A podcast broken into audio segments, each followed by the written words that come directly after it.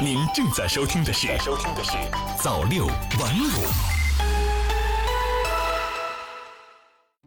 新华视点微博消息，国务院联防联控机制综合组八日公布了关于加快推进新冠病毒核酸检测的实施意见，提到推动重点人群应检尽检，其他人群愿检尽检。疾控机构定期对普通人群进行抽样监测和流行病学调查。人民日报消息，日前，民航局等五部门发布公告，决定调整目的地为北京的国际客运航班指定第一入境点。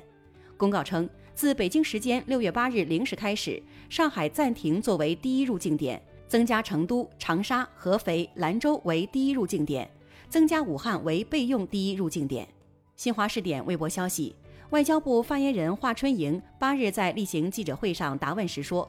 过去一段时间以来，澳大利亚国内针对中国华人乃至亚裔的歧视现象层出不穷，澳媒体上有大量报道，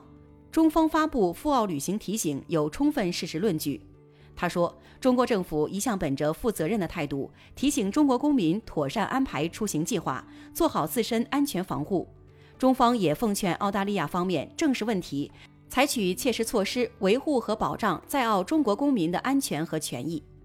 中新网消息，据中国足球协会消息，中国足协八日向复旦大学附属华山医院马新副院长、感染科主任张文宏教授、医务处长王慧英女士颁发中国足球协会防疫专家聘书。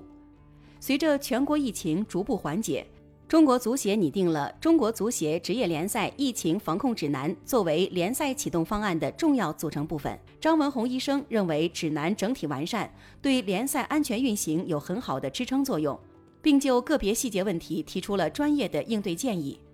张文宏教授表示，中国的疫情防控成果理想，整体环境非常安全，在坚持定期核酸检测的前提下，加强闭环管理，有助于联赛的顺利进行。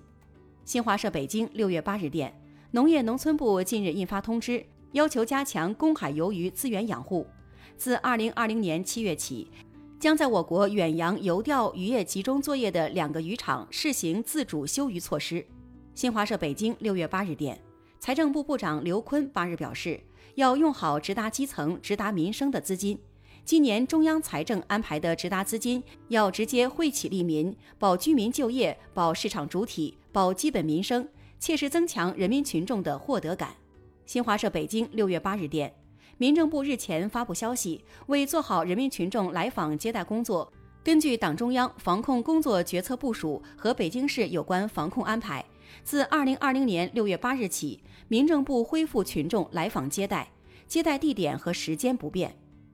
新华社西安六月八日电，西安卫星测控中心日前完成二十九颗已入网工作的北斗三号卫星星间链路测试工作，确保全球组网如期完成。科技日报消息，人们总是觉得假期的日子很短，上班的每一天都很长。事实上，如果忽略心理感官的干预，用科学手段去丈量时间。就会发现，我们历经的每一天确实并非精确的二十四小时，而是以极其微小的幅度变化。日常变化有何规律？近日，我国科研人员首次发现了日常变化中存在约八点六年周期的显著振幅增强信号，并首次发现该震荡的极值时刻与地磁场快速变化的发生存在密切的对应关系。目前，该研究成果已经在线发表在《自然通讯》上。新华社消息。海南省三亚蜈支洲岛海域海洋牧场是海南首个国家级海洋牧场示范区，也是中国第一个位于热带地区的海洋牧场。近年来，蜈支洲岛海域海洋牧场推进海洋生态系统的恢复和保护，先后开展了人工鱼礁投放、海洋环境修复、珊瑚移植等工作。目前，蜈支洲岛海域海洋牧场已初见雏形。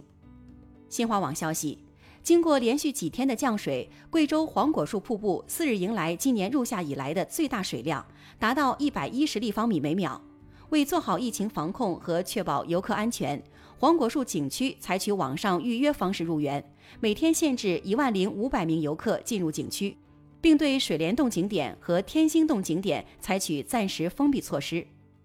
新华视点微博消息。六月八日，由中国科学院沈阳自动化研究所主持研制的“海斗一号”全海深自主遥控潜水器，搭乘探索一号科考船载誉归来。海斗一号此次在马里亚纳海沟成功完成了首次万米海试与实验性应用任务，最大下潜深度一万零九百零七米，刷新我国潜水器最大下潜深度纪录，同时填补了我国万米作业型无人潜水器的空白。新华社华盛顿六月七日电，美国多地近日因弗洛伊德事件引发抗议活动。虽然其直接原因是美国根深蒂固的种族歧视问题，但在新冠疫情肆虐的当下，也折射出美国财富分配不均、空前失业潮等严重经济社会问题，并对美国经济重启造成威胁。央视网消息，从当地时间八日起开始，英国将正式实施一项新的旅行限制措施，所有入境英国的旅客将必须进行为期两周的自我隔离。这项措施适用于所有英国公民和入境英国的旅客，但也有一些例外情况，如货车司机、必要的医疗工作者以及来自爱尔兰、曼岛等部分地区的人员等。中新网六月八日电，据欧洲时报报道，法国教育部六日宣布，今夏推出学习假期，拨款两亿欧元，为一百万学生补回防疫隔离期间缺席的课程。中新网六月八日电，据南美侨报网报道。近日，玻利维亚临时总统阿涅茨宣布，该国政府将撤销三个政府部门，并关闭两家驻外使馆，以便节约资源，为抗击新冠疫情提供支持。新华媒体创意工厂诚意出品。